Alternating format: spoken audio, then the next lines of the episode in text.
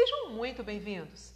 Esse podcast foi desenvolvido por acadêmicos do curso de Psicologia da Faculdade Multivix de Cachoeiro para a disciplina de Psicologia Social Comunitária. E eu, Roseli, vou apresentá-lo. Se você tem interesse em saber do que trata a Psicologia Social Comunitária, você está no lugar certo. Não saia daí. E falando em psicologia comunitária, gostaria de começar este episódio com uma pergunta: O que é a comunidade? Você sabe?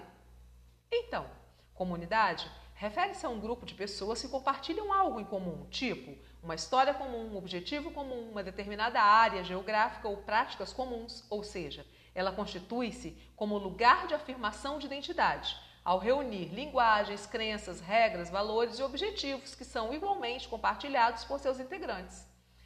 E agora que você sabe o que é comunidade, vamos refletir. A psicologia chega às comunidades? Será? Pois bem, a psicologia comunitária surgiu no Brasil em meados da década de 60, buscando, por um lado, desutilizar a profissão e, por outro, a melhoria das condições de vida da população através da utilização de teorias e métodos da psicologia em comunidades de baixa renda, procurando desenvolver instrumentos de análise e intervenção relevantes para as questões sociais, com foco nas lutas políticas e empoderamento dos sujeitos que constituem a comunidade.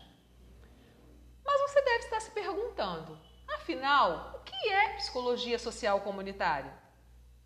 É uma vertente da psicologia social, onde o trabalho do profissional da psicologia tem uma função política e social, e o seu objetivo é facilitar e fortalecer os vínculos comunitários, a participação e a organização comunitária. Então, o foco é o desenvolvimento individual do ser humano, mas passando por trabalhos coletivos, trabalhos em grupo. É uma psicologia que sai das paredes das instituições e vai até a casa dos moradores. E pode ser desenvolvida nas praças, nos centros comunitários, enfim, em espaços onde a própria comunidade define. Afinal, ninguém melhor que os envolvidos para saber o lugar certo, não é mesmo?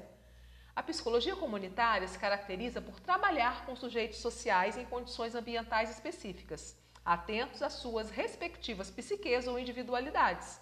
Sua finalidade se refere à melhoria das relações entre os sujeitos, entre estes e a natureza e instituições sociais ou seu empoderamento. Nesta perspectiva está todo o esforço para a mobilização das comunidades na busca de melhores condições de vida.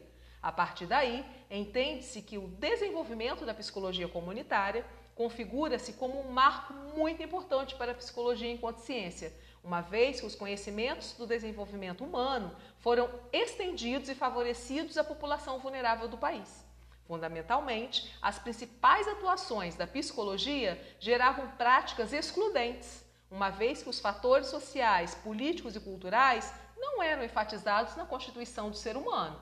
A partir das práticas na comunidade, a psicologia ganhou forças para atuar e transformar a sociedade, utilizando-se dos conhecimentos científicos a favor de um verdadeiro compromisso social.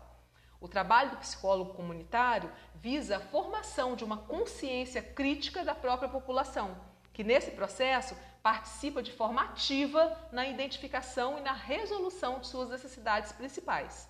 E sua importância consiste em apontar discussões e ferramentas operativas na busca de uma alternativa de desenvolvimento mais adequado à realidade local agregando a dinâmica social do destino, a importância do sujeito como transformador da sua própria realidade. Realidade esta mais humana, mais ética.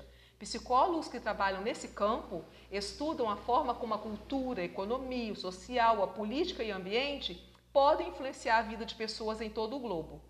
Ele busca enfatizar em termos teóricos a problematização da relação entre produção teórica e aplicação do conhecimento para transformação em comunidade mais justa e democrática para a sociedade. Em termos de valores, eles geralmente ressaltam os princípios da ética, solidariedade, direitos humanos e a busca de melhoria da qualidade de vida para a sociedade como um todo. E finalizando, a psicologia comunitária cria novas maneiras de capacitar as pessoas dentro de suas comunidades, estimula a mudança social e diversidade, promove o bem-estar individual e comunitário e evita desordem, transformando o indivíduo em sujeito. E eu vou ficando por aqui. Espero ter trazido um pouquinho mais de informação de forma descomplicada. Fiquem todos na paz e até a próxima!